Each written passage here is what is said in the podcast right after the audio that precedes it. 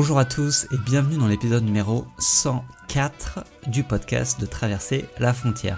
Ici Mickaël et c'est un épisode assez dingue que je vous propose aujourd'hui parce que Sophie et Jérémy viennent tout juste de revenir en France après 2 ans, 3 mois et 28 000 km à vélo. Et ils n'ont pas fait les choses à moitié parce qu'ils ont en fait ils ont parcouru tout le continent américain, oui. Tout le continent américain, depuis l'océan Arctique au nord de l'Alaska jusqu'à Ushuaia tout au sud de l'Argentine. Et pour n'avoir fait que 6 mois à vélo, je peux vous dire que c'est vraiment un bel exploit. Ils vont tout nous raconter. Et dans cette interview, on va discuter bah, des raisons euh, de faire ce voyage et comment ils sont préparés, de leur itinéraire exact et toutes les péripéties de l'aventure parce qu'il y a eu des bons comme des mauvaises euh, aventures sur le chemin. Euh, ils nous parleront de leur budget total et du financement de voyage, comment ils ont fait pour gérer leurs efforts à vélo, notamment dans les montagnes et la cordillère des Andes parce que c'est un morceau qui est énorme avec des, cols à près de 5000 mètres je crois. Donc ça c'est dingue. Euh, ils nous parleront aussi des, effets d'un tel voyage sur leur couple, parce que voilà, ils étaient H24 ensemble, donc euh, ça a sûrement des, petites répercussions. Et enfin, ils nous donneront les leçons qu'ils ont tirées de leur voyage, et surtout des conseils si vous souhaitez faire un voyage à vélo, qu'il soit court ou long, peu importe. Donc voilà, je crois que c'est tout, et puis on y va pour l'interview avec Sophie et Jérémy. Bonne écoute. Sophie, Jérémy oui. salut. oui, je vous entends bien. Comment, comment ça va? Ben, Ça va super. Ça super bien, merci. bon, ça y est, vous êtes en France, là, c'est bien ça. Hein ouais, on est rentré le, le 8 septembre euh, bah, de cette année, donc il y a euh, là aujourd'hui, euh, dimanche, ça fait un peu plus d'un mois qu'on est rentré. D'accord. Et, et, on est super content parce qu'on a quitté l'hiver austral et, et, on retrouve le soleil, les fruits de saison, c'est un pur bonheur. Ah, le soleil, tout est relatif. Hein. on va rentrer dans l'hiver européen. Ouais, mais on est préparé, c'est bon. ok. Oui, bah, j'ai vu vos dernières vidéos sur la Patagonie euh, vous faisiez du vélo euh, au milieu des étendues de neige. C'était incroyable. Les, images sont folles et je pense que niveau hiver, niveau froid, vous, êtes, au point. Ouais, ben on, est, on, est même euh, super content de faire deux hivers à la suite euh, pour, te dire la vérité parce qu'on a aussi pour projet de s'installer en Savoie, aller profiter de la montagne et, de grimper la montagne plutôt que de la contempler d'en bas depuis un vélo. Ce qui fait qu'on va avoir l'autre version de l'hiver dans les massifs, ça va, être, ça va être pas mal. Ouais, mais, mais c'est vrai que ça nous a, ça nous a ouvert l'appétit en fait. Ces, ces trois derniers mois de vélo en Patagonie en plein hiver, ça nous a donné envie d'aller chercher un petit peu plus voilà d'efforts en hiver, ça nous a vraiment beaucoup plu. Ok, ça marche. Bon, alors on va commencer, avant de parler du voyage en lui-même, euh, une petite présentation. Donc si Sophie, tu pouvais te présenter euh, rapidement, et toi Jérémy aussi, pour, pour qu'on comprenne un petit peu d'où vous venez. Ça marche. Euh, donc je m'appelle Sophie Planck, j'ai 30 ans en 2019, et je suis journaliste, c'est mon métier. Euh, pour la télévision, je fais du documentaire, du long reportage. Et, euh, à côté de ça, bah, je, suis, je suis passionnée de, de voyage, de dépassement de soi et surtout bah, du voyage par mes propres moyens. Euh, donc du coup, j'ai euh, beaucoup euh, voyagé, baroudé toute seule avec mon sac à dos en, en, longue randonnée, on va dire. C'est ce qui m'a ouvert en fait l'esprit sur justement parcourir une géographie avec la seule force de mon corps. Quoi pour, euh, pour résumer. D'accord. et moi, donc, euh, je suis Jérémy, j'ai 31 ans et, euh, et je sais pas ce que je suis exactement. J'aime pas trop penser que je fais une profession. J'ai fait pas mal de choses. J'ai fait beaucoup de, beaucoup de commerce, mais avant, j'ai fait aussi beaucoup d'activités, on va dire, saisonnières. J'ai travaillé dans des magasins de ski, j'ai fait du mushing, je me suis occupé de chiens de traîneau au Canada je fais pas mal de choses euh, à gauche, à droite, et je suis un peu un, outil multifonction de, la profession, on va dire. Donc ça, c'est un peu ce que je, ce que je suis euh, en société. Sinon, euh, voilà, j'ai fait pas mal de, voyages avant. J'ai eu mes premières initiations à, la randonnée tout court quand j'étais assez jeune. J'avais 14 ans quand j'ai commencé à faire des randos avec des copains le temps de, des vacances estivales et, c'est devenu une addiction et ça m'a emmené à plus tard traverser l'Europe à pied et, euh, faire d'autres bêtises du genre et avec Sophie donc à Alaska Patagonie dernièrement à vélo. Ok. Donc on va, parler du coup d'Alaska Patagonie parce que parce que c'est assez... Ah, il y a trop il y a trop de sujets. Ah oui oui bon on va essayer de se focus un peu mais ça va être compliqué parce que vous êtes parti longtemps. Donc vous avez fait Alaska Patagonie à vélo euh, pendant deux ans et deux mois c'est ça à peu près? Et trois mois. Et trois mois pardon. Euh, donc 28 000 km parcourus euh, si j'ai bien les chiffres actuels les derniers chiffres. Ouais, c'est à peu près ça, ouais. Et du coup, en fait, la première question, c'est une question que vous avez dû entendre beaucoup, beaucoup de fois, c'est pourquoi vous lancez dans une telle aventure? Qu'est-ce qui vous est passé par la tête? Euh, alors c'est vrai que c'est une question qui revient souvent et, à raison parce que c'est un voyage très très long. Euh, en fait, avec Jérémy, euh, quand on s'est rencontrés, on, on, parlait déjà de, de lancer des projets communs après qu'on ait parlé chacun de nos expériences personnelles. Donc, on avait envie de créer quelque chose ensemble d'assez euh, conséquent. On voulait pas forcément faire de bébé tout de suite, donc on s'est dit il faut qu'on se lance une autre aventure. et, euh, et, tout bêtement, en fait, on, a regardé un planisphère sur lequel euh, on avait des, petits pins de là où on était chacun déjà allé. Et on s'était rendu compte qu'il n'y avait aucun pins en Amérique du Sud. Et on s'est dit avec Jérémy, tiens, ça peut être chouette de, découvrir euh, un, bout de continent ensemble. Et en fait, de fil en aiguille, on s'est dit, mais en fait, il y a tout un continent, il y a toute une logique aussi de, traverser un continent en entier. Euh, et donc de là, en fait, on a réfléchi, réfléchi, et puis un jour, on s'est dit, chiche, on part de l'Alaska et on va jusqu'en Argentine. Et, euh, et, pour le choix, c'était plutôt vélo. Euh, on voulait pas trop le faire à pied parce que ça serait trop long. Ouais. Et du coup, on s'est dit, euh, vamos, vélo, c'est un déplacement lent, euh, c'est un déplacement respectueux de la nature. Euh, pourquoi pas se lancer ce défi-là D'accord.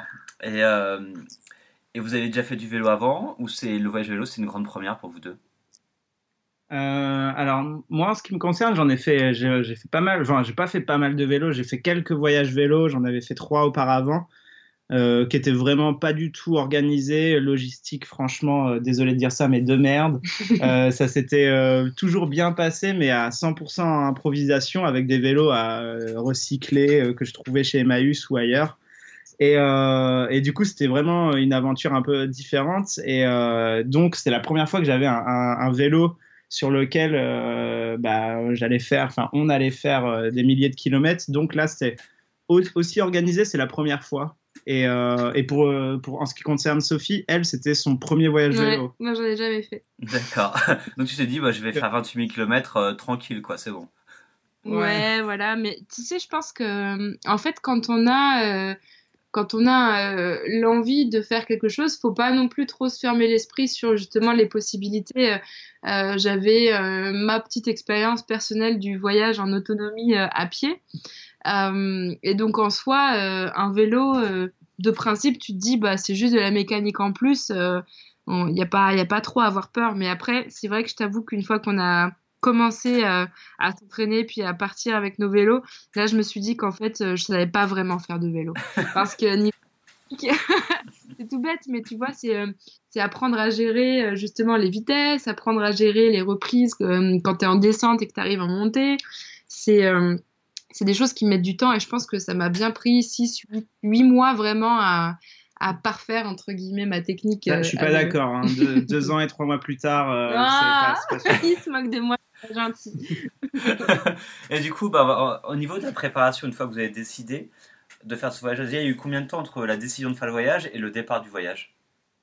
Alors, ça nous a pris euh, un an et demi, on va dire. D'accord. Entre le moment où on s'est dit chiche, on le fait, et euh, boum, on est parti, ça nous a pris un an et demi. Euh, déjà, pour, pour nous éclaircir un petit peu l'esprit sur sur qu'est-ce qu'on avait envie de faire exactement, comment est-ce qu'on avait envie de le faire, et surtout bah, chercher, chercher notre financement, euh, trouver des potentiels partenaires, euh, etc., etc., et puis bah, mettre pas mal d'argent de côté. Donc ça, ça prend un peu de temps. D'accord. Après, enfin, les, les économies, c'est pas un an et demi. Hein. Il y a beaucoup plus de temps avant pour les économies personnelles.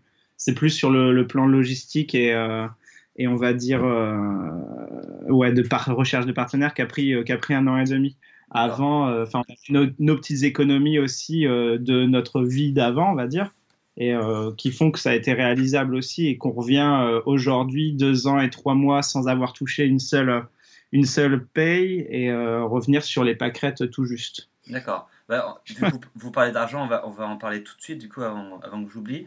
Le budget de ce voyage, euh, c'est combien, enfin, en tout? Et du coup, comment vous avez financé ça? Parce qu'il y a une part de sponsor, etc. Donc, juste pour que ce soit clair. Ouais, on a, on a, un budget, on avait un budget de 30 000 euros pour deux, pour deux ans. Et sur ce budget de 30 000 euros, euh, on l'a divisé en trois parties. Un tiers, c'est du financement propre, donc nos économies. Un tiers, c'est euh, du partenariat avec des entreprises qui nous ont donné euh, du matériel. Et un tiers, c'est euh, des dons à notre association. D'accord. Donc c'est un peu comme ça qu'on a, mm. qu'on a créé le, budget. Et à savoir que là, enfin, c'est 30 000 euros, c'est notre projet, c'est le voyage tel qu'on l'a vu et conçu. C'est, ça peut être beaucoup moins, comme ça peut être beaucoup plus aussi. On a, on a vu des gens sur la route, on a, et en discutant budget, des gens qui, qui dépensent le, le, double et d'autres qui dépensent même pas un tiers de ce qu'on a dépensé. Quoi. Donc euh, c'est vraiment propre à chacun. Encore une fois, ces histoires de financement. On est parti aussi avec du matériel, du matériel audiovisuel qui coûtait assez cher. Donc ça, ça faisait des, des gros trous dans le budget. Donc euh, c'est euh, voilà, c'est propre à chacun quand même. Ça peut donner une idée, mais c'est vrai que c'est c'est très c'est très aléatoire un budget surtout sur Alaska-Patagonie aussi, où euh, on va traverser et l'Amérique du Nord et l'Amérique du Sud, et l'argent n'est pas du tout la même entre l'Amérique du Nord et l'Amérique du Nord et le Sud. Enfin, vous allez, s'il y a des gens qui vont dépasser plus de temps, je, dis une, bêtise, aux États-Unis, au Canada, ils vont dépenser beaucoup plus d'argent que s'ils passaient moins de temps en Amérique du Sud, par exemple. Donc euh, voilà, le budget selon, selon le voyage de chacun, qui font aussi ce trajet à Alaska-Patagonie, hein. il mhm. peut être très, très divers et varié c'est de, voyager, euh, enfin pour finir par les finances, on a fini de voyager euh, en États-Unis, Canada dans, dans l'automne, début d'hiver, c'est-à-dire que les grands parcs euh, étaient tous fermés, enfin tout du moins les, les campings, etc., qui sont normalement obligatoires. Là, on faisait du sneaking, on rentrait par-dessous la barrière et on n'a jamais payé un camping euh, sur euh, combien de mois Je sais pas. Je sais pas beaucoup. Sur pas mal de mois, on n'a jamais payé de camping. Quand quelqu'un qui voyagerait de manière estivale paierait des campings tous les soirs. Donc, Parce qu'aux euh, États-Unis, c'est interdit de faire du, du camping sauvage. on en faisait quand même, mais il faut être bien caché parce que les, les rangers, ils sont partout. ok, donc vous vous préparez en termes de budget, en termes d'équipement, en termes du coup de préparation physique, tu en parlais Sophie. du coup, vous arrivez en Alaska, vous partez du coup tout au nord de l'Alaska, c'est ça? Et comment, comment se passent un petit peu les, premières semaines? Bah, je, vais laisser Sophie parler parce que ça la concerne plus que moi. Ah, ok. c'est une histoire assez euh, intéressante. donc, on est parti d'une cité pétrolière qui s'appelle Prudhoe Bay, Dead Horse, euh, qui se trouve sur les rives de l'océan Arctique. Euh, et en fait, on a commencé, on était au mois de juin, sur l'océan Arctique, il faisait moins 10 degrés. Mais après, euh, on, a eu, on a eu la chance d'avoir un, beau temps. Et au bout d'une semaine, euh, j'ai eu un, accident. Donc en fait, on pense que tout, tout, se déroule bien, que pendant un an et demi, on prépare bien tout ce qu'il faut, etc. Et boum, au bout de sept jours, euh, je me casse la figure. une mauvaise rencontre avec un camion et je me casse la tête de l'humérus droit, donc au niveau de l'épaule. Et j'ai un gros traumatisme crânien. Euh, on était évidemment au beau milieu de nulle part et pour avoir des secours, on a eu la chance d'avoir un scientifique qui passe par là par hasard et il avait un téléphone satellite. Ça lui a permis de, passer un coup de téléphone au secours pour nous euh, parce qu'on captait évidemment pas avec notre téléphone. Mhm. Et c'était, je pense, une des grosses erreurs du départ, c'est qu'on est parti sans, euh, sans balise GPS ou quoi que ce soit. Du coup, on était un petit peu face, seul face, face, face au risque. Et euh, tout ça pour dire que euh, ça nous a mis, mine de rien, un mois et demi euh, dans, le, dans les nuages parce que j'ai dû, j'ai dû, j'ai eu la chance de ne pas avoir besoin de chirurgie, mais ça nous a arrêté tout de suite net dans notre voyage au tout début. Donc au, au bout d'une semaine du coup. c'est ça. à peine 4 euh, ou 500 km. Voilà. Mais, euh, mais au final, euh, on a eu beaucoup de chance dans notre malheur parce que d'une, ça nous a fait euh, rencontré des personnes extraordinaires en Alaska qui nous ont hébergés pendant ce mois et demi, qui nous ont aidés dans, dans, la guérison. Et, et, surtout, on a fait le choix de repartir des lieux de l'accident. On aurait pu repartir de la ville où on était qui s'appelle Fairbanks, mais on a choisi de retourner sur les lieux de l'accident, bah, d'une pour mettre des images sur, sur une journée que, moi j'avais complètement oubliée parce que j'étais dans les vapes. Et, euh, et surtout, c'était un peu un, renouveau, un nouveau départ qui nous permettait de, de, nous dire qu'on avait fait face à ce, ce petit aléa et qu'on était sorti grand et puissant de, de cette première expérience difficile. Et en fait, là, on a eu une force incroyable qui est rentrée en nous et qui nous a jamais quitté de tout le voyage. Ok. Et du coup, après, ensuite, la traversée euh, bah, Alaska, Canada, États-Unis. Du coup, c'est plutôt bien déroulé ou euh, il y a eu d'autres soucis? Ça s'est déroulé avec ces petits aléas parce qu'un mois et demi de convalescence banque, ça voulait dire aussi un mois et demi de retard sur les saisons. Et à savoir que la fenêtre climatique dans le Grand Nord, euh, elle est assez courte pour la, fenêtre climatique estivale. Donc, euh, donc on a on a commencé à rouler franchement euh, en évitant deux trois orages. On avait aussi évité euh, les moustiques euh, qui font rage dans le Grand Nord pendant l'été parce qu'il y avait eu deux trois pluies. Donc donc il y avait plus trop de moustiques, ce qui fait qu'on enchaîne la route assez bien. Et puis et on traverse tout le, Yukon et le nord du BC sans vraiment se faire du souci jusqu'au jour où on arrive dans les Rocheuses, parce qu'on avait vraiment envie d'aller voir euh, ce qui s'appelle euh, les lieux de, la, Continental Divide, c'est les, zones de séparation hydrique euh, sur, la route de, des, des montagnes euh, en Amérique. Et donc, il y avait, euh, il y avait ce point assez connu qui s'appelle le Columbia Icefield. Euh, sur le Icefield Parkway, c'est une route très très connue entre Jasper et Banff euh, dans, le, dans la Colombie-Britannique. Mhm. Et, en, euh, Alberta et Colombie-Britannique, autant pour moi, pardon. Et, euh, et, ici, en fait, bah, vu qu'on remontait en montagne, on n'était pas très haut, 2000-2200. On a aussi récupéré un hiver vachement précoce, en fait. On était dans cette zone, dans cette région, à la mi-octobre 2017. Et, euh, et à la mi-octobre 2017, bah, vous risquez déjà de voir du moins 18, moins 19, moins 20 degrés avec un mètre de neige tout autour de vous en fait. Et c'est exactement ce qu'on a eu. du coup, euh, on n'était pas, on n'était pas vraiment bien préparé. On a, on n'était pas équipé pour la neige, ça c'est sûr. On a eu très très froid aux pieds. On a dû euh, redescendre, mais mais quand même, on a eu des rencontres incroyables avec des lynx. On a vu des aurores boréales et c'était ça l'avantage au final d'avoir l'accident, c'est que ça nous a fait voir des choses qu'on n'aurait jamais vues autrement. Euh, du coup, c'est euh, c'est que du positif. Et puis après, États-Unis, euh, mm. du coup, on a rejoint la côte pour faire tout le Washington, le Oregon et Californie sur la côte. Et ça, c'était plutôt intéressant. Ok. Du coup, quand vous arrivez, vous mettez combien de temps donc, pour arriver jusqu'au Mexique? Euh, franchement, je on est arrivé euh, à, euh, Tijuana le début février 2018. Ah. Donc on est parti, on est reparti en août de d'Alaska. On a fait neuf mois. Voilà, neuf mois pour arriver en Basse-Californie. Neuf mois avec une petite convalescence, donc enfin je pense en sept mois ça doit être réalisable. Mm. Après avec tous les petits aléas qu'on a eu, ouais on a mis on a mis neuf mois. Ok. Et du coup à partir de là, Pardon. À partir de là, il y a. Est-ce que le voyage change un petit peu? Parce que du coup, il y a quand même une grosse différence culturelle entre les États-Unis et le Mexique et après toute l'Amérique centrale.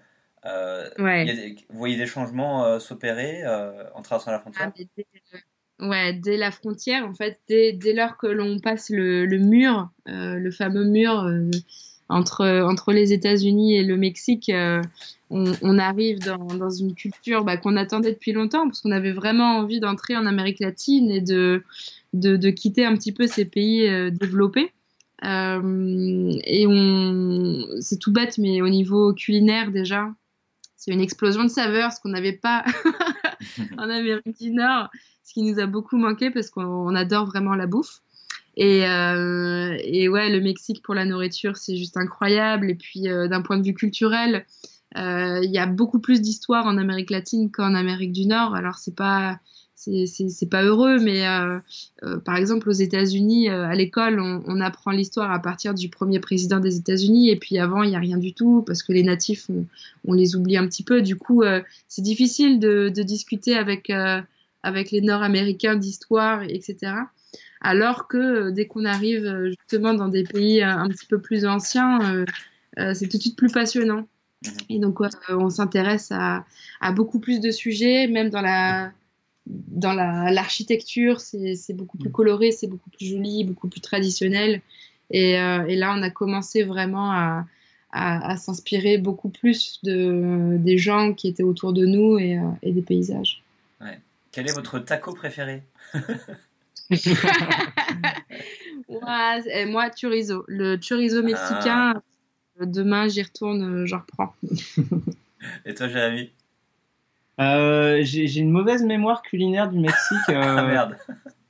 Si j'avais mangé. Il est, tombé malade. Ah, non, je tombé malade une fois. Bah, Sophie dit chorizo et j'ai mangé un chorizo qui était clairement euh, pourri et euh, ça m'a pourri l'intérieur et je l'ai mal vécu. mais euh, mais sinon, je me rappelle non, il y avait des ceviches sur la côte qui étaient pas mal. C'est ces plats qui sont qui sont cuits au jus de citron, enfin des fruits de mer, des poissons cuits au jus de citron, c'est vraiment bon. Donc, euh, donc je me rappelle de ceviche. D'accord. Et euh, parce que les tacos, c'est un peu la religion au Mexique et j'y étais. Et je, un peu... Alors, la grosse euh, découverte culturelle, c'était quand même les, les grillons grillés, quoi. Mhm. Ouais, dans, le guacamole. dans le guacamole, c'était pas mal. ok. Et la traversée en Amérique centrale, est-ce que ça s'est bien passé? Parce que je sais qu'il y a des pays qui ont une réputation pas, pas terrible avec le, le Salvador, le Nicaragua, etc. Peut-être pas le Nicaragua, mais euh, je sais que c'est un peu compliqué parfois dans la région. Donc je veux savoir votre ressenti. En fait, ce qui s'est passé en Amérique centrale, c'était. Euh, alors, déjà, il se trouve que c'est quand même un, gros entonnoir géographique où se concentrent énormément de personnes. Donc, on avait un petit peu d'appréhension parce que nous, on aime bien les grands espaces. Euh, et en fait, l'Amérique centrale, ça a été vraiment une traversée très très difficile pour plusieurs raisons. Euh, au Guatemala, alors c'est vraiment magnifique, c'est très beau euh, sur tous les points de vue.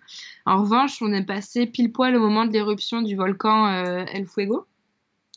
Euh, il y a eu une grosse coulée pyroplastique comme comme c'était le cas à l'époque à, Pompéi pour donner un ordre de comparaison. Et il y a eu plus de plus de 300 disparus. 300 morts. 300, oui, morts. Il y en a qui n'ont toujours pas été retrouvés. Du coup, du coup, ça, c'était un peu compliqué à, gérer émotionnellement parce qu'on était vraiment juste à côté et euh, on s'est senti bah, complètement impuissant.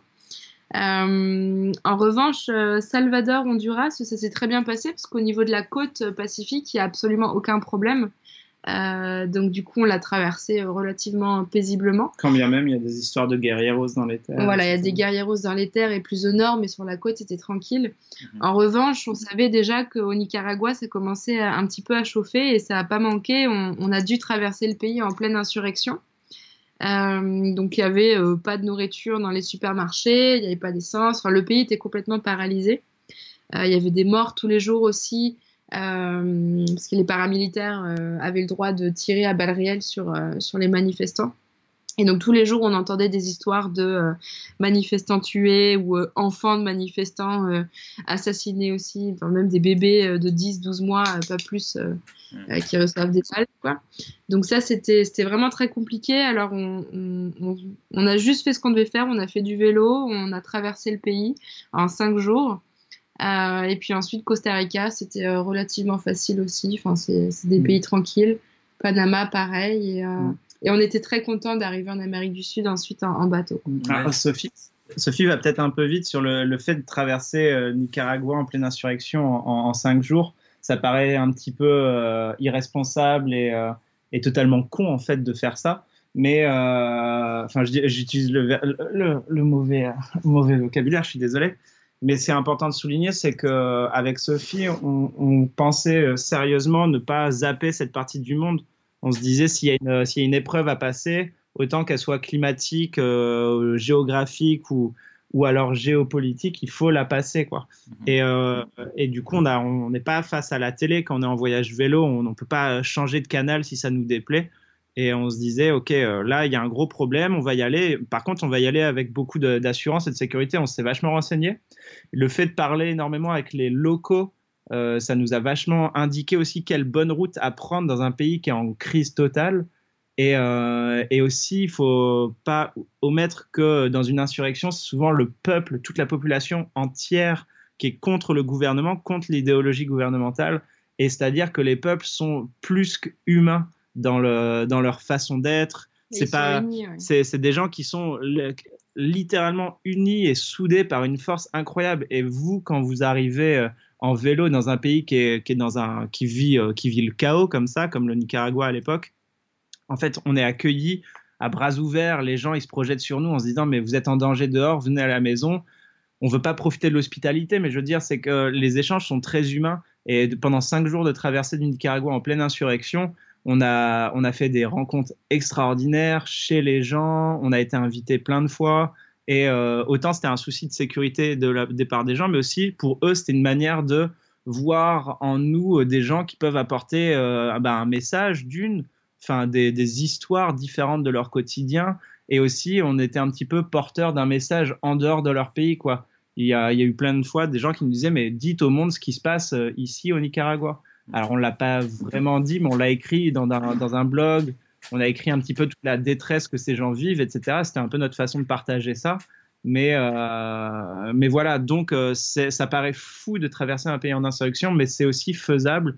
Et le genre humain est, est, est infiniment bon quand il est euh, dans l'abnégation la plus totale. Mhm. oui, vous n'étiez pas totalement irresponsable en faisant ça. Quoi. Ouais, bien sûr, mais ça peut, euh, ce que je, ça peut paraître totalement fou de le faire. En fait. C'est vrai qu'on manque peut-être un peu de recul, mais en fait, on est parti aussi du principe qu'on ne prendrait jamais de, de voiture, de bus ou d'avion dans ce voyage-là. On voulait vraiment tout faire à vélo. Donc il y a un petit peu d'ego qui ressort et qui dit que quoi qu'il arrive, on veut le faire.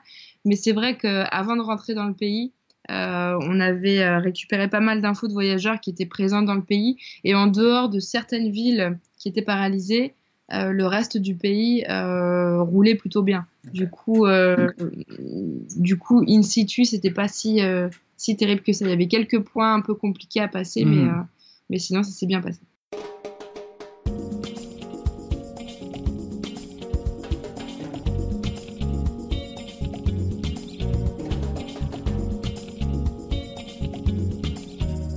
Arrivez en Colombie, donc je suppose que vous prenez un bateau du Panama à la Colombie parce que c'est pas traversable. Ouais, c'est ça. En gros, on a, cherché un, voilier. Euh, il se trouve que c'est une route qui est quand même assez prisée. Euh, de passer justement du Panama à la Colombie par, euh, par bateau. Du coup, bateau stop, que tu fasses du bateau stop ou que tu passes par une agence, tout le monde s'est mis d'accord sur les tarifs. Donc du coup, euh, du coup, il faut payer, euh, c'est, euh, je crois, 500 dollars pour 5 jours mhm. pour faire la traversée via les îles San Blas. Nous, on a réussi à avoir un gros, un gros, une grosse réduction, mais, mais ça nous a quand même bien fait marrer parce mhm. que c'est, enfin, l'expérience bateau, je on la conseille vraiment à mhm. tout le monde. Et moi, j'ai le gros mal de mer, du coup, j'ai à 50% pas trop kiffé, mais ça reste une expérience de, de, de, voguer en fait sur, sur la mer pour euh, passer mm. d'un pays à l'autre. Mm. Et, d'ailleurs, ça peut paraître un, gros tarif, 500 dollars pour faire euh, euh, Panama jusqu'à Carthagène des Indes en 5 jours en voilier. Et il y a plein de gens qui préféreront aussi l'avion qui sera deux fois moins cher. Il faut vraiment savoir aussi que les, les compagnies qui proposent le, le, le, bateau, enfin la liaison en bateau, et euh, sont des compagnies qui ont tous des, toutes des comptes Instagram, des, euh, des réseaux sociaux, etc. Et c'est super facile de dealer avec eux une réduction de tarifs. Et on a eu un moins 50% en un seul échange de mails. Donc c'est assez bon à savoir. Il y a plein de gens qui avaient abandonné l'idée de traverser en, en, bateau, en voilier, et pour prendre l'avion de Panama jusqu'à Bogota. Et euh, il faut savoir que dealer avec les, les, petites, les petites agences, les petites compagnies de voiliers, ça se fait vraiment très fréquemment, il ne faut pas hésiter à le faire. Le petit conseil de Jérémy. Ouais, clairement, il faut le savoir. Euh, non, mais moi, le premier, je n'étais pas motivé à le faire en me disant 500 dollars, c'est énorme. Et au final, on a payé 250 chacun. C'était le prix du, euh, du Panama-Bogota en avion, donc euh, ça valait largement la peine de le faire. Ouais, ok. Et une expérience incroyable en plus de voile dans les sandblasts qui sont clairement plus du tout protégés face au, au, réchauffement climatique et à la montée des eaux. Les Guna aussi, qui sont des tribus locales qui sont, ont, enfin, une culture extraordinaire, un passé un peu acharné et qui va être bientôt acharné à cause du réchauffement climatique aussi. Donc, c'est des gens vraiment attachants. Il faut vraiment si vous pouvez faire le, si, on, si c'est un conseil à donner, il faut faire le détour par Saint-Blas. Mm. Ok, ça marche. Et en arrivant en Colombie, du coup, c'est les montagnes qui arrivent un petit peu avec la cordillère des Andes qui commence. Ça, ça se durcit un peu ou euh? Euh, Pas directement, c'est euh, parce que quand on commence depuis Carthagène des Indes, on est quand même dans la plaine des Caraïbes et c'est pas une plaine pour rien, ça dure pas 20 km il y en a un bon 5, euh, 800, euh, ouais, 800 km, tu te rappelles? Bon, entre 500 et 800 km, ça dépend si, euh, quelle route on prend et au plus court. Nous, on a pris, on a décidé de descendre un peu plus au sud pour prendre la direction de Medellin. Donc, les 800 premiers kilomètres, c'est de la plaine pure. Et puis, un beau jour, on arrive au pied d'un mur. On est sur le plateau. Il s'est élevé à peut-être 3, 400 ou 500 mètres d'altitude. Et euh, tout d'un coup, euh, on passe un pont et là, boum, une énorme montée qui vous fait passer un premier col à 3500 mètres. Et euh, enfin, pas exactement, il y a deux, trois petits roller coasters. Mais, mais, mais en, l'espace d'une centaine de kilomètres, on arrive déjà à 3006. Donc là, c'est c'est l'entrée dans les Andes. Ouais, et ça, c'était génial parce qu'en fait, on ne le savait pas, mais en commençant à monter à ce moment-là, on s'engageait à, à, traverser les Andes sur quasiment un tout petit peu plus d'un an. Donc c'était euh, c'était un gros morceau du voyage. Mmh. Qui commençait.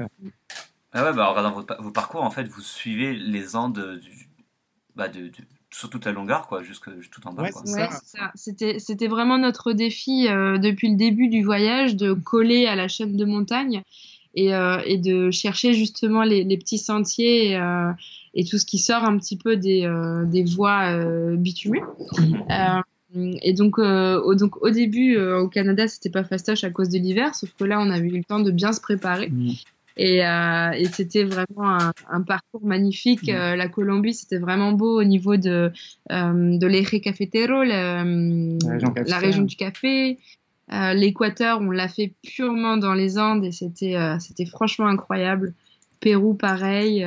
c'était c'était vraiment vraiment très très beau. Mhm. Et c'était pas trop dur justement d'avoir l'altitude, d'avoir l'effort physique du vélo, peut-être le froid, etc. Euh, parce que c'est un sacré morceau et je. Ouais, ouais, ouais bah, c'était complètement, euh, complètement difficile euh, parce que justement on a choisi aussi l'option compliquée.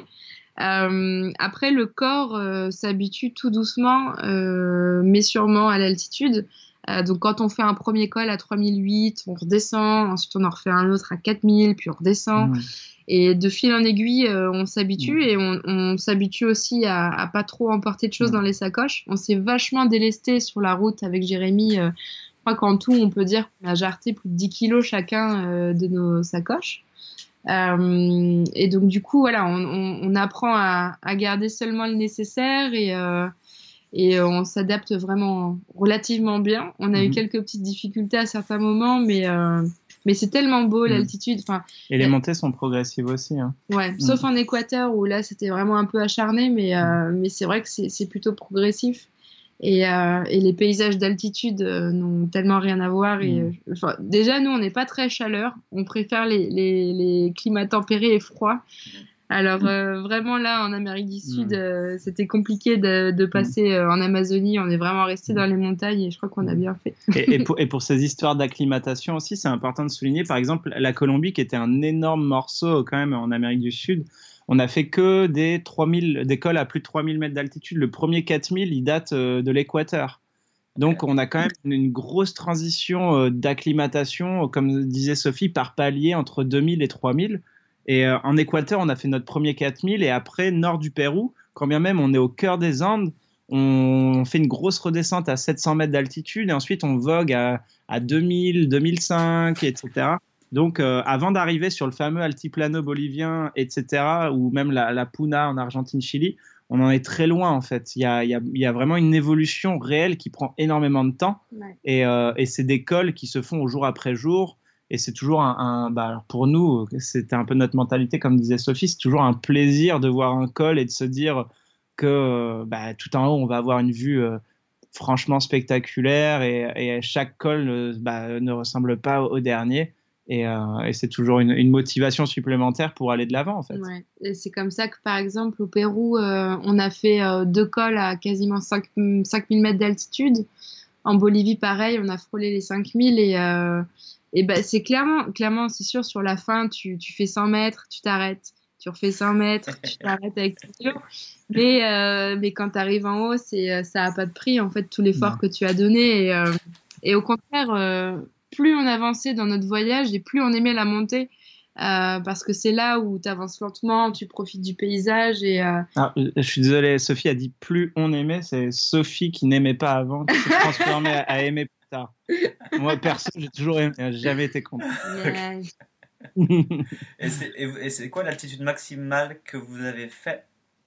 Euh, c'est pas alors quand on dit 5000 on, est, on aurait tellement aimé voir le compteur passer à 5000 c'est 4950 un ah, truc genre. ok ouais donc on pouvait les, les 5000 étaient largement faisables à pied par contre à vélo c'était une autre histoire quoi Ouais. donc euh, donc on les a pas fait mais ouais 4950 un truc genre et quel a été le col le plus le plus dur ou celui où vous avez vraiment le plus galéré euh, dans les Andes Bah, je sais pas. Euh, euh, c'est une question un peu, un peu difficile à répondre, mais euh, le plus dur dans les Andes, wow. Bah, franchement, en Équateur, on a fait des montées à 19%.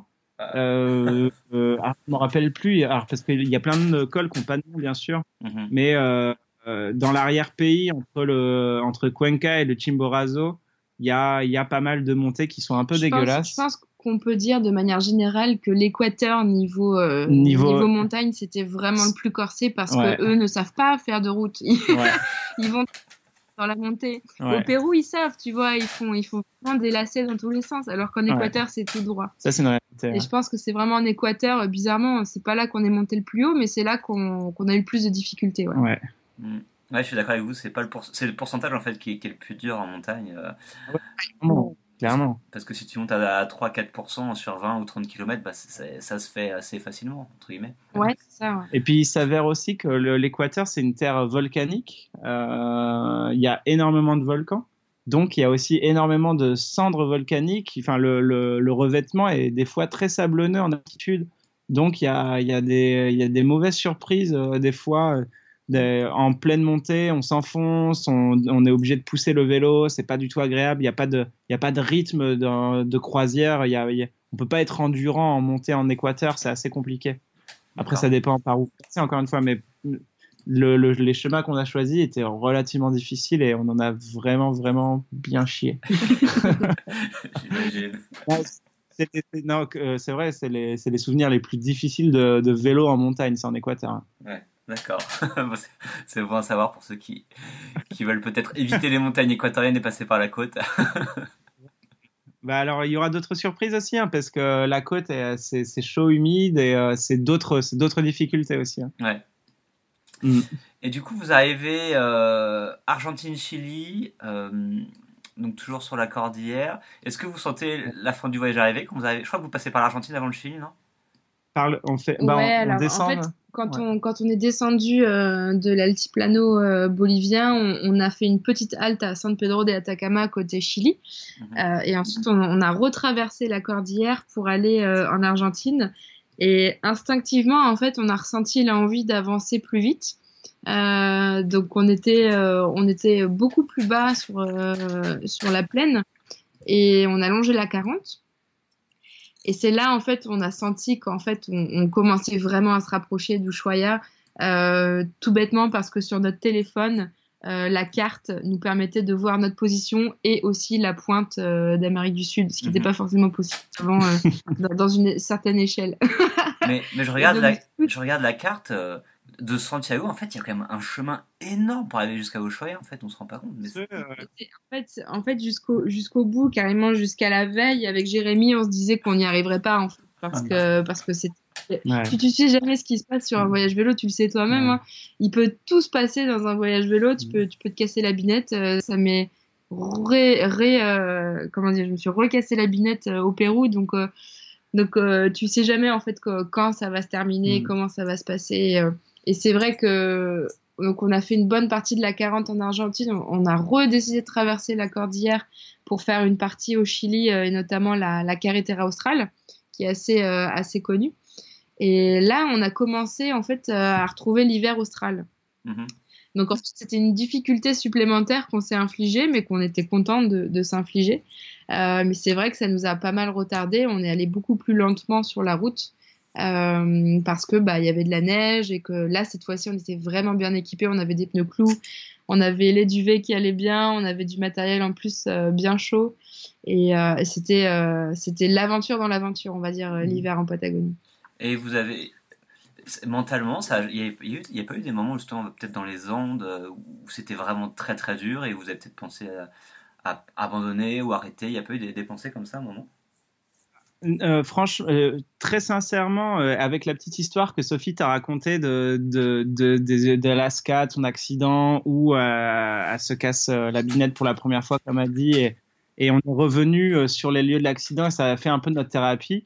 Et euh, franchement, depuis ce jour-là, en fait, euh, le, sentiment d'abandon, on l'a jamais eu. Et quand bien même on était dans les endroits les plus difficiles dans les Andes, on n'a jamais eu la sensation de, de vouloir abandonner parce que parce qu'on était je pense dans l'acceptation la plus grande de, de, de, de, tout en fait quoi. On acceptait même sans dire de conneries un peu la mort quoi. On, on l'a vu passer euh, deux fois devant nous euh, ça nous a vraiment secoué hein. c'est des histoires encore aujourd'hui euh, quand on les raconte on est un peu ému à ce sujet là mais mais du coup en fait qu'on s'est retrouvé en Patagonie justement en hiver ou même sur la dans les Andes etc on, a, on avait juste on avait, on avait juste pas du tout. Euh, on en fait, c'était euh, c'était même pas envisageable qu'on abandonne mm. parce qu'on avait ce point dans notre tête qui nous disait euh, quoi qu'il arrive, on va y arriver. Mm-hmm. À part la fatigue, il n'y a rien qui peut nous empêcher d'arriver jusqu'au mm. bout. Du coup, en fait, on a, on a accepté la, la difficulté, on a accepté le, le, côté complètement starbé qu'on était en train de, de réaliser. Et, euh, et là, on s'est dit, euh, non, en fait, si, à un moment donné, si on tire trop sur la corde, on s'arrête, mhm. on se pose une journée ou deux, on, on repose les muscles, etc., surtout l'esprit. Euh, mais on n'abandonnera pas. Et je pense qu'un voyage comme celui-ci, comme n'importe quel autre, euh, que ce soit voyage à vélo ou à pied, euh, c'est 80% du mental et 20% du physique. Mhm. Et, et, on, a, on a beaucoup travaillé le mental sur la route. Et en fait, plus, plus tu avances, plus tu regardes derrière ce que tu as fait et tu dis, mais en fait, si j'ai déjà fait ça, je vois pas pourquoi je pourrais pas faire ce qu'il y a devant moi, en fait. Et plus on se pensait, plus on regardait en arrière et plus on se disait, ouais, c'est bon, en fait, j'ai fait les trois quarts. Là, il me reste juste qu'un tout petit mm. quart. Je peux pas lâcher maintenant. Et... du coup, notre motivation, elle était imparable. Et ce qui est assez drôle aussi, c'est de noter qu'on était passé par tellement d'états d'âme avant du très bon comme du très mauvais, des expériences très difficiles comme des expériences très bonnes, très faciles aussi, et ben on est arrivé en, Patagonie, on était un petit peu purgé de, tous les états d'âme qu'un voyageur puisse ressentir et on était juste là, tout seul, dans l'hiver, euh, avec ce dernier monstre défi de traverser la Patagonie en hiver. Et, euh, en fait, on était juste heureux d'être là, tu vois. Euh, il s'était passé tellement de choses que rien pouvait être pire, rien pouvait être meilleur. On vivait juste notre vie au moment présent et puis l'hiver, on l'a carrément embrassé. C'était génial parce que ça nous a fait découvrir une région qui est d'habitude euh, surpeuplée de gens. On était tout seul et on était avec les gauchos qui restaient dans les estancias et on a passé des moments extraordinaires avec eux. C'était euh, c'était vraiment fort. Donc, euh, ouais, sentimentalement, on était, on était assez fort, je pense. Je crois qu'on on est capable aujourd'hui de conseiller la Patagonie en hiver à n'importe qui si vous avez le bon équipement. ouais. Et vous en parlez sur votre blog de, de l'équipement ou pas? Un petit peu, ouais, ouais, ouais. on en parle un petit il peu. Deux, il y a deux, deux, ben là, euh, tu vois, euh, trois mois plus tard, euh, je sors finalement un, article sur, sur quel matériel on avait en Patagonie. D'accord, ok. non, on, a, on, a, fait une grosse revue matérielle au bout d'un an et là, il faut que j'écrive quelque chose pour dire qu'est-ce qui a survécu au bout de deux ans et demi. Ouais, je pense que c'est intéressant pour les gens de c'est toujours la, question technique, matérielle, euh, etc. C'est parce qu'on se pose beaucoup, beaucoup de questions hein, avant de commencer ça. Et du coup, Patagonie dans la neige, euh, les images sont magnifiques. Euh, moi, en plus, j'ai eu l'occasion de voir ça au, au festival ABM, du coup, sur un, un écran énorme. et... aussi, qu'on voyait ça sur l'écran énorme. ouais, donc c'était vraiment joli. Et du coup, quelle sensation vous ressentiez du coup quand vous étiez bah, dans, dans, cette, dans ces étendues un peu de, de neige et que l'arrivée était proche, etc. comment vous vous mm. sentiez? Bah, c'était. Il se passe plein de trucs à ce moment-là. C'était de la plénitude. premièrement, c'était vraiment beaucoup de plénitude parce que parce que la neige, elle a cette capacité à, à insonoriser tout ce qu'il y a autour de toi. Donc déjà, tu as ce calme et ce silence euh, euh, mélangé avec, euh, avec le, le, bruit de la nature qui est franchement magnifique. L'hiver, en fait, c'est aussi c'est un gros défi parce que ça nous permettait de nous dire est-ce qu'on mérite vraiment notre arrivée à Ushuaia Est-ce qu'on est capable de faire ça? Et donc c'était c'était excitant aussi de, de devoir traverser toutes, toutes ces montagnes sous la neige, à devoir parfois faire notre propre trace. C'était, euh, moi, j'ai trouvé ça très poétique aussi. Jérém, je sais pas ce que tu voudrais rajouter. Ouais, clairement, c'était comme ça que je l'ai vécu aussi. Il s'est passé euh, plein de choses et, et, ce qui est génial aussi, c'est qu'on était de plus en plus calmes aussi euh, tous les deux. Enfin, quand je dis plus en plus calme, on parlait moins, on regardait plus ce qui nous entourait, on n'était pas à l'affût, mais on était, euh, on, était, très, très observateur et puis aussi on était, euh. On, était contemplatif. Et ce que je veux dire aussi, c'était que euh, eh ben, il fallait quand même vaincre cet hiver, enfin, tout du moins vivre avec. Et l'hiver, c'était, c'est pas que de la neige, c'est aussi de la pluie, c'est aussi du vent, c'est aussi. bah, si, quand on est obligé de faire des, journées entières à, à s'entraider, à se couper le vent. Euh, les uns, enfin Sophie devant moi ou je passe devant Sophie et on s'échange la position tous les cinq minutes pour se couper le vent, etc. Je pense qu'on parlait de moins en moins, on se concentrait de plus en plus sur le physique pour, euh, pour que ça se passe bien. Et, euh, et, on a commencé par tout simplement plus s'engueuler tout naturellement. Dans le couple, ça allait super bien, donc on était calme en fait. Et, et, à, deux, et à deux semaines avant d'arriver à Ushuaia, eh ben, on a commencé à, à, se remémorer pas mal de choses deux ans de voyage et, euh, et je sais pas pourquoi on a été vachement hyper actifs. On a commencé à parler de, de, souvenirs, de mémoire du voyage et on les a on les a un petit peu purgés comme ça. Et les deux dernières semaines euh, du, euh, du voyage en Patagonie, et même sur Alaska Patagonie, après ce calme, en fait, on a commencé à, parler, parler encore et encore, avoir des flashbacks incessants et limite à faire des insomnies la nuit. On était hyper actifs euh, cérébralement, c'était assez intéressant. Et pour, pour arriver à Ushuaia, encore plus calme, totalement purgé de deux ans d'expérience. C'était vraiment c'était un bon sentiment. Ok, et tu parlais de couple du coup. ouais. C'est quoi l'effet du coup sur le couple un peu d'un tel voyage, d'être tout le temps ensemble Ça passe ou ça casse, mec.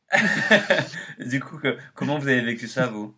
Alors, c'était honnêtement une expérience méga enrichissante à tout point de vue parce que il y a le fait aussi de redécouvrir la personne euh, dans, dans, un voyage, parce que autant on avait chaque, chacun voyagé de notre côté, on avait fait quelques petits voyages ensemble, euh, mais là, partir aussi longtemps, euh, c'était vraiment une redécouverte bah, de soi, de soi-même d'abord, euh, de l'autre, et puis c'était euh, se construire une équipe aussi, parce que plus je trouve que le couple, ce qui a importé dans ce voyage, c'était notre travail d'équipe mmh. et notre manière justement à pouvoir euh, bah, supporter l'autre quand euh, il avait des petits coups de mou. Faire les bons euh, choix ensemble. Faire les bons choix ensemble. Et c'est surtout faire beaucoup de compromis. être capable de faire des compromis. et dès le début, en fait, on a, on a été mis un petit peu face, face au mur où on s'est dit tiens, moi j'ai cette vision-là du voyage, toi tu as la tienne. Bah, on est en train de tirer sur la corde de l'autre et, et, ça, a failli, ça a failli casser dès le début, en fait. Donc c'est très important de, se poser, de, se remémorer qu'on a un objectif commun et qu'on mm. veut, qu'on veut l'accomplir en couple. Mm. Et donc du coup, ça implique euh, de forts mm. compromis dès le début. Est-ce qu'on est prêt ou pas à faire ces compromis? Euh, bah, Je crois qu'on a été prêt à le faire. Ça n'a pas été facile. c'est une, euh, une, réelle épopée le voyage en couple et je pense le, le, le simple fait qui nous a un peu sauvés, c'est clairement la communication en fait quoi. C'est c'est juste savoir se parler, savoir se dire les choses, pas avoir de tabou et enfin ce qu'on vit ensemble quand même 24-24 dans une tente de 2 mètres carrés, euh, c'est et, euh, et, on est à vélo, on dépend un peu l'un de l'autre pour aussi sa survie parce que l'un porte la tente, l'autre le réchaud, etc. Donc on est euh, on est on est ensemble et on, avance. On est on est dépendant, ouais, clairement. Donc donc ça c'est pas c'est pas c'est pas facile et surtout on, apprend à connaître la personne qu'on aime, mais aussi dans un contexte bah, carrément hors de sa zone de confort. Donc on se redécouvre à la base et, ça c'est carrément déchirant. Mhm. Donc euh, donc c'est un autre voyage dans le voyage. Ouais. je pense que vous avez un petit peu de recul maintenant pour, pour, euh, pour répondre à cette question. C'est est-ce que vous avez appris des choses? Est-ce que vous avez tiré des leçons euh, que ce soit dans le couple ou pas dans le couple, hein, ça peut être à titre personnel, le voyage, etc. Euh, tirer des leçons bah, de ces deux ans et trois mois de, de voyage à vélo Ouais, je pense qu'en fait, il nous faudrait une vie pour prendre du recul parce que parce qu'en fait, il y a non, mais bien sûr, il y a plein de choses qui, viennent à l'idée. Euh, euh, mais c'est c'est euh, je crois que la question piège qui est très très difficile à répondre parce qu'au final, ça fait que un mois qu'on est rentré mm-hmm. et, et la, la, je crois que le premier enseignement, c'est vraiment que bah, l'humain, il est profondément bon et, ça, ça fait du bien de se dire que peu importe où tu vas, euh, dès l'instant où tu fais euh, l'effort d'aller vers l'autre, l'autre, il viendra vers toi aussi. Et, euh, et ça, quoi qu'il arrive, je pense que c'est une vérité un peu universelle. mais ça fait du bien de se le redire, que, l'homme, il est profondément bon et qu'il faut, nous aussi, être bon avec les hommes, quoi. Il y a je sais pas, c'est vraiment une question difficile à répondre. c'est pas grave, t'inquiète pas. Euh, ces histoires d'enseignement, on les a eues un peu par, euh, par illumination sur, sur le voyage, c'est se rendre compte de faits simples. Et, euh, et, du jour au lendemain, on se prend une grosse gifle dans, dans la figure pour d'humilité, de, de, de, modestie. On prend, donc, il n'y a, a, pas une leçon, il y a plein de petites leçons euh, tout au long du chemin qui font que euh, sur la fin, on, se sent un petit peu évolué, euh, pas changé, au contraire, mais juste évolué dans, dans ce qu'on a toujours tendu à être. Mhm. Et, et après, je pense pas qu'on aurait la prétention de dire la vie, c'est.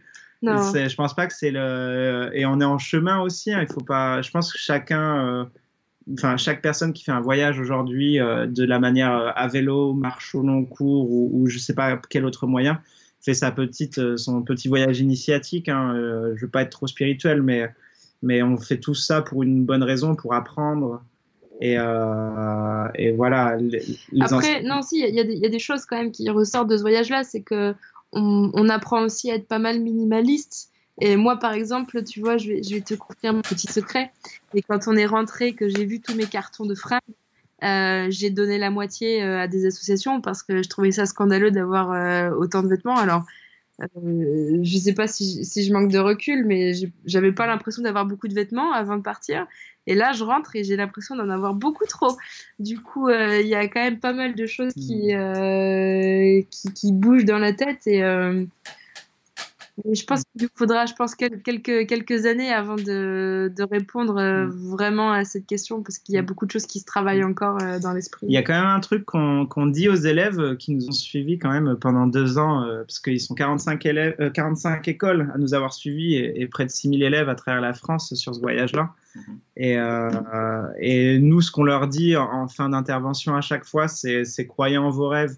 Et, euh, et s'il y a bien une leçon de vie qu'on a appris, en tout cas, c'est que euh, ouais, tous les rêves sont réalisables dans, dans l'absolu et, euh, et, surtout dans le respect de, de l'autre et dans le respect de la nature. Mhm. On a, c'est un peu, enfin, on vient de réaliser un peu un, un rêve qui traînait par là-bas dans le fond de notre caboche. On a, on a réussi à, à, à, le, à, mettre des mots sur ce rêve, à se dire que avec du travail, la persévérance était faisable et et on s'est obstiné et, carrément, on, clairement, on l'a réalisé. Donc, euh, ouais, ça, c'est une leçon, c'est les rêves sont, sont possibles, ouais, sont réalisables. Mm.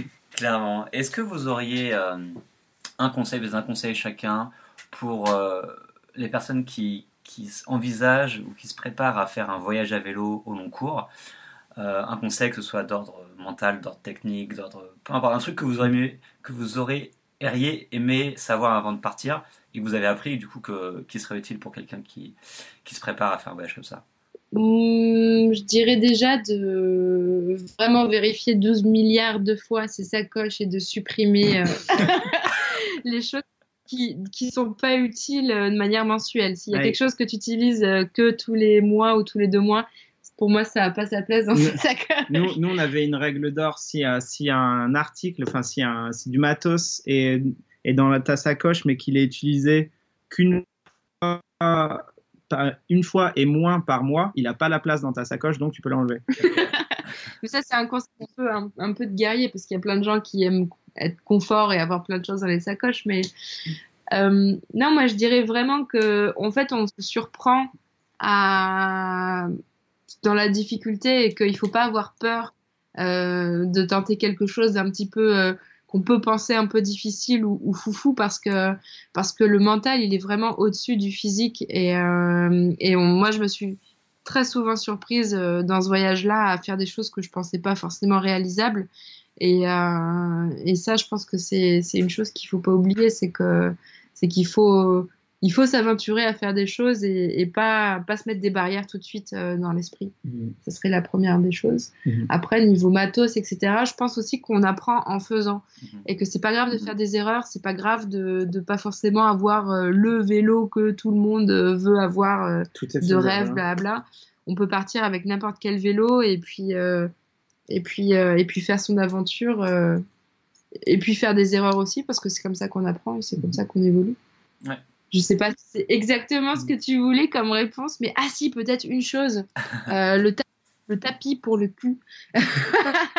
c'est les petits tapis euh, type thermarest. Euh, ça, c'est vraiment important à avoir dans la sacoche. C'est le petit accessoire qui va vous sauver. Le tapis de sol pleut.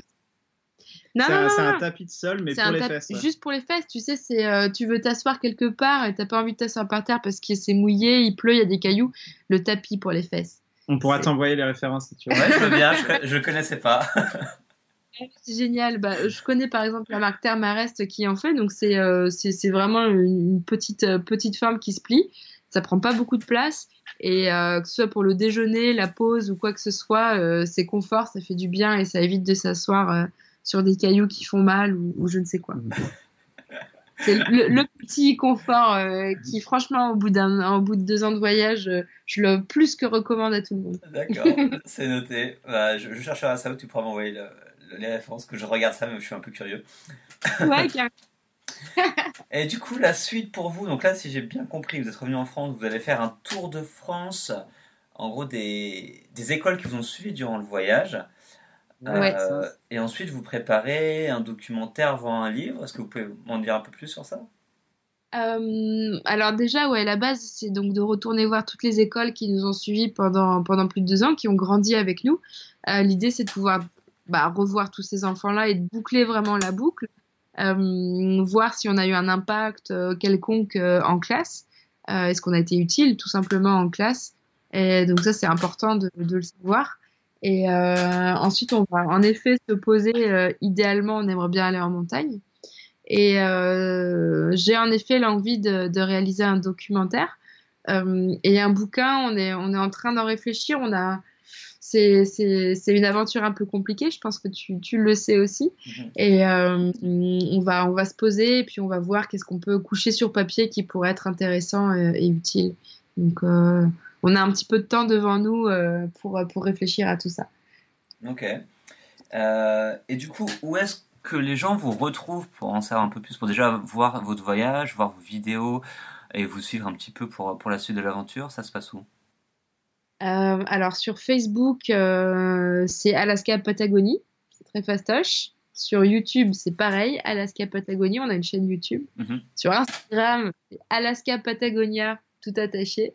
Et, euh, et, sinon, si vous avez oublié tout ce que je viens de dire, vous tapez sur Google Alaska et Patagonie et vous tombez sur notre site.